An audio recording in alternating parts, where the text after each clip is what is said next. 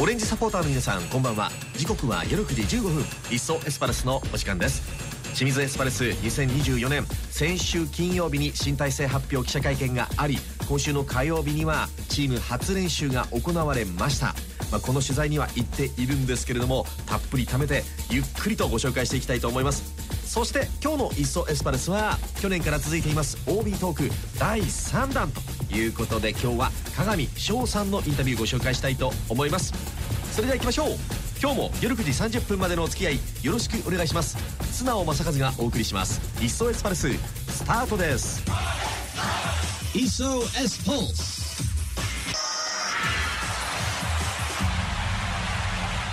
清水エスパルス OB 鏡翔さんです。よろしくお願いします。よろしくお願いします。まあ、この番組はよく出ていただいているのでおなじみになってきましたけどもいや、ありがとうございます、毎回。まあ本当にいろんなことをやってらっしゃるなっていうね。本当にいろいろなことを引退してからさせてもらってます。え え。現在のそのお仕事も聞いておきたいだと思うんですけどはい。今現在、まあ、キンキンにというか始めたことがありますよね。まあ、キンキン、え、ササッカーのことでいいですか、うんうん。はい。はい。そう、あのー自分で、あのーサッカースクールの方を6月に開校させていただきました。はい。これはなんていう、えースクール名ですか？はい、あのー KGMS ベースプラスアルファというサッカースクールですね。はい。これはあのどういう内容のサッカースクールなんですかね？あのー本当に、まあ僕やっぱエスパルスの頃にすごいこう苦しんだ、そのやっぱ基礎技術っていうところの、そのやっぱその土台を小学生のうちに広げておこうということで、やっぱりあのーそういったところでやっぱサッカー嫌いになっちゃうとかっていう子がやっぱ少しでも減るには、やっぱそういった基礎技術、やっぱ止める、蹴る、運ぶっていうところが少しでもできた方がやっぱその先にはつながると思うので、まあそういったところをメインにまあ、あとはそのストライカートレーニングとかもやってるので、まあ、この特徴も伸ばしていきましょうっていうスクールになってます。もう6月から始めているってことで今反響とかはい反応どうですかね、あの、まあ、そこまでね、まだ人数がすごい多いってわけでもないので、まあちょっと低学年、高学年もあまりこう分けずにっていう形ではやってるんですけど、でも保護者の方々からは、あの、すごいここに通うようになってから、その意識が変わってきたとか、あの、やっぱシュート、ストライカーのところでも、やっぱコースを狙ってシュートを打つようになってきたとか、やっぱいろいろな声をいただいて、子供が楽しくサッカーやるようになったよとか、っていうのも声もいただいてるので、そこはすごい嬉しく思うところですね。やっぱサッカーの現場にいるっていうのは鏡さん的にも嬉しいもんですか？まあやっぱサッカーはなんだかんだやっぱ好きですし、やっぱその、なんだろうな、もう自分がやるっていうね、あれでもないので、やっぱこの先のある、やっぱ子供たちがそうやって少しずつ上達してるのをこう実感してくれるのはすごい嬉しいですね。さあそんな鏡さんにえ今日は清水エスパルス OB としては2023いシーズンの、えチームの感想を伺ってみたいと思いますが、まあ、はい。まずは率直に2023年の戦いを見てどのような感想を持ちました？まあそうですね、本当に、まあ皆さんが思ってるかもしれないですけど、やっぱ最後の最後もやっぱり、まあ今年の清水、まあ今までの清水だなっていう感じはすごい僕はあって、やっぱりこの、勝ってても、その2点目、3点目が取れない。やっぱそのロスタイムに失点して、負けになるとかっていうやっぱ試合が多かったので、やっぱプレーオフにもそれが出てしまったのかなっていう、やっぱそれがちょっと J1 に上がれなかった理由でもあるのかなっていうのがすごい悔しいところですね。プレーオフ決勝の結果はいつ知ったんですか？ライブで見てました。いろいろ思うとこもあったんじゃないですか？いやもう本当に、なんだろうな。まあなんか、言ったらこう僕とやっぱこのサポーターのなんか思いってやっぱすまたそこも違うじゃないですか。うん。サポーターってすごいずっと応援してきてとか、僕はやっぱこうチームにいたからこそ、やっぱエスパルスってチームをやっぱ応援してるのもあるし、やっぱそこのこのなんかちょっとした思いの違いがこの、すごいこう、あの、ホイッスルが鳴った後の雰囲気、この空気の重さっていうのは、あ、サポーターの人ってこう、やっぱ J2 落ちた時とか、やっぱこう、ロスタイムで勝っててなかった試合とかって、あ、もうこんな雰囲気だったんだなっていう。まあそれがやっぱプレーオフっていうのもあって、その何倍っていうこのずっしり感っていうのがすごい感じましたね。今ご自身も指導者をするようになって、はい監督の大事なところ、ポイントって何か感じることはあります？う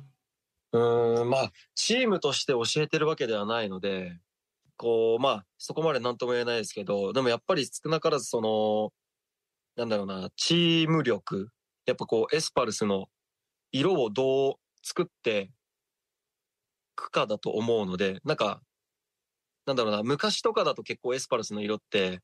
あったと思うんですよ。僕が高校生の時とか。やっぱあの、長谷川監督が行った時ってすごいこう、エスパルスとしてすごい色があったと思うんですけど、なんか今ってこう、まあもちろんタレントが揃ってるから、こうやれてる感じはするんですけど、やっぱこう、エスパルスとしてどんなサッカーをしていくのっていうところをどれだけ作れるかだと思うんですよね。カウンターサッカーなりとか、じゃあ引いてそこから攻撃行こうとか、もうガンガンポゼッションしていこうとかっていう、やっぱどんな色をエスパルスとして監督が作っていけるかとか、まあ選手と一緒になってっていうところはすごい思うところですね。鏡さん的には2024の戦い方、改めてどんなところに注目したいですか、ぶっちゃけ言ったらタレントがやっぱこれだけ揃って上がれなかったっていうのは、まあ、そのまあエスパルスのイメージした通りには本当いかなかっただろうし、まあそれが本当に多分 J2 っていう舞台なのかなっていう。でまあ本当にこう、まあエスパルスの悪いところがすごい出たシーズンだったのかなとも思うので、やっぱ先制点を取ってから追加点をどうやって奪いに行くのかとか、やっぱそのじゃあ終盤でのやっぱ失点の数っていうのをやっぱどれだけ減らせるかっていうので、それだけでじゃあエスパルスが勝ち点どれだけじゃあたらればですけど、今シーズン積み上げられたかって考えたら、やっぱそういったところ、やっぱまずはこう、終盤に、終盤でのやっぱ失点をどう減らしていくかっていうのが多分第一だし、じゃあ第二として、じゃあ追加点をどうやって取っていくかっていうところがやっぱ一番の課題なのかなと思います。また一方で2024も藤枝前牛とのまたダービーもあるっていうところはありますけど、このあたりは？そうですね。やっぱ藤枝も J2 に上がってきて、ね、じょあの序盤はすごいいい位置にいてとか、っていうやっぱ戦いもすごい、なんか昔僕がいた時よりも多分全然すごい良くなってるだろうし、やっぱそういった中でね、まあ静岡ダービーができるっていうのはすごいいいことなんだろうけど、まあね、でも J2 っていう舞台なので、まあそれをやっぱ、まあ J1 で、まあもちろん藤枝もじゃあ、いつかは多分 J1 に上がれる上がれる可能性がある年が出てくるだろうし、やっぱそういった中で、まあ、J2 で静岡ダービーとかでもなく、やっぱ J1 でね、岩田でもそうだし、藤枝ともそうだし、じゃあ静岡にはね、沼津もあるから、じゃあ沼津も上がってきてって、4つもじゃあダービーができたら、すごいいいじゃないですか。うん。やっぱそういったことができるように、もう上がってほしいです、もう本当に。もう J2 で、ね、ちょっと下で、J、あの、ダービーしてるとかじゃなくて、本当に上の舞台だからこそ、やっぱダービーも盛り上がるところはあるだろうし、サポーターももっともっと熱く応援できると思うんで、まあ、まずはね、まあ J2 っていう舞台ですけど、ダービーっていうところでは、まあ、ダービーがあるってだけでも、それはそれでいいことだとは思うので、やっぱ静岡全体が盛り上がれるだろうし、それで。やっぱそういったところでは、まあエスパも藤枝にはね、負けたりもしてるので、そう、そういったところではやっぱ、あの、ダービーだからこそやっぱ負けちゃいけないっていうところもあると思うので、しっかり2勝できるように応援したいですね。プレーオフ決勝で、まあ、悔しい思いをしたっていう、うんこの経験もなかなかないことだと思いますが、はい。こういうのも選手にとっては糧になったりするんですかね？まあ絶対になるとは思いますね。やっぱその、なんだろうな、経験しないことにはね、越したことはないですけど、メンバーがいて、ここまで多分悔しい思いをすることないと思うんですよね。もちろん J2 に落ちてきたっていう経験もあるんですけど、やっぱこの上がれそうで上がれなかったっていうのは、またその違った悔しさというか、っていうのは絶対にあると思うので、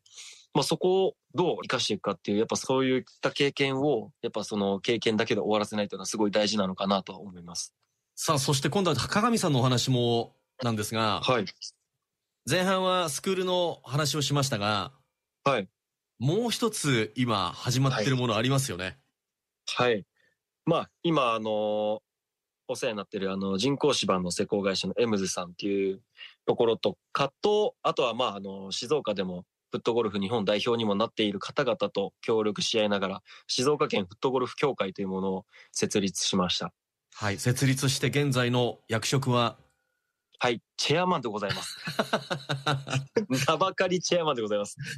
いやチェアマンにまで上り詰めましたねいや、まあでも、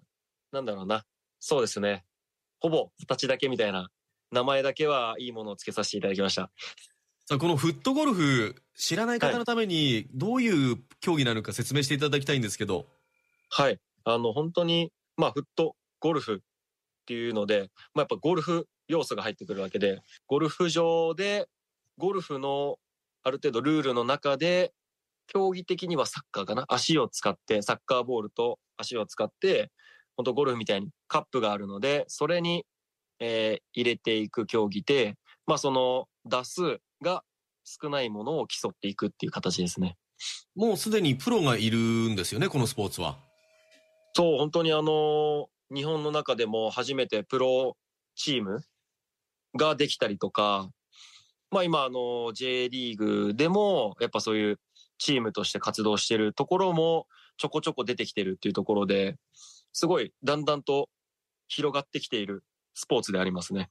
その中で、まあ、静岡に協会できたということでどのような展開を今イメージされてるんですか？フットゴルフ協会としてでもそうですけど、やっぱりまずはあの、こういうスポーツがあるってことをまずは知ってもらう。で、その中でやっぱこうイベントを通して知ってもらいつつ、やっぱそこから興味を持って、あ、こういうスポーツちょっとやってみたいなっていうので、あの、競技者としてもだんだんと人数を増やしていきたいなっていう、もちろんその楽しくやってもらうエンジョイ勢の方もどんどん増えてほしいし、そこからやっぱ好きになって競技目指してみようとか、競技者目指してみようってなる人がだんだん増えてくるようには活動はしていきたいとは思ってます。さあそれでは最後に清水エスパルス OB として、ね、今番組を聞いているリスナーさんに何か一言メッセージいただけませんか？はい。あの、選手もサポーターの方々も、とてもあの悔しい思いをしているのは間違いない。もちろん僕もすごいもう、その時はもう頭痛が起きるぐらいしんどかったんで、サポーターの人は多分もっとだと思うんですけど、まあでもこれで本当にエスパルスが終わったわけでもないし、2年連続 J2 っていうのはすごい悔しいことだと思うし、サポーターの人も。だけどやっぱそれでもやっぱ選手は切り替えてやっぱ頑張っていると思うので、やっぱその中で僕はそういう選手を後押ししたいなと思うし、応援したいなと思うので、ぜひ一緒にエスパルスを応援しましょう。ありがとうございましたありがとうございました。今日の「いっそエスパルス」は OB トーク第3弾。鏡翔さんのインタビューご紹介しました。さあ来週は OB トーク第4弾。鍋田アトムさんのインタビューご紹介していきます。お楽しみに。それでは今日はこの辺りで素直正和がお送りしてきました「いっそエスパルス」また来週。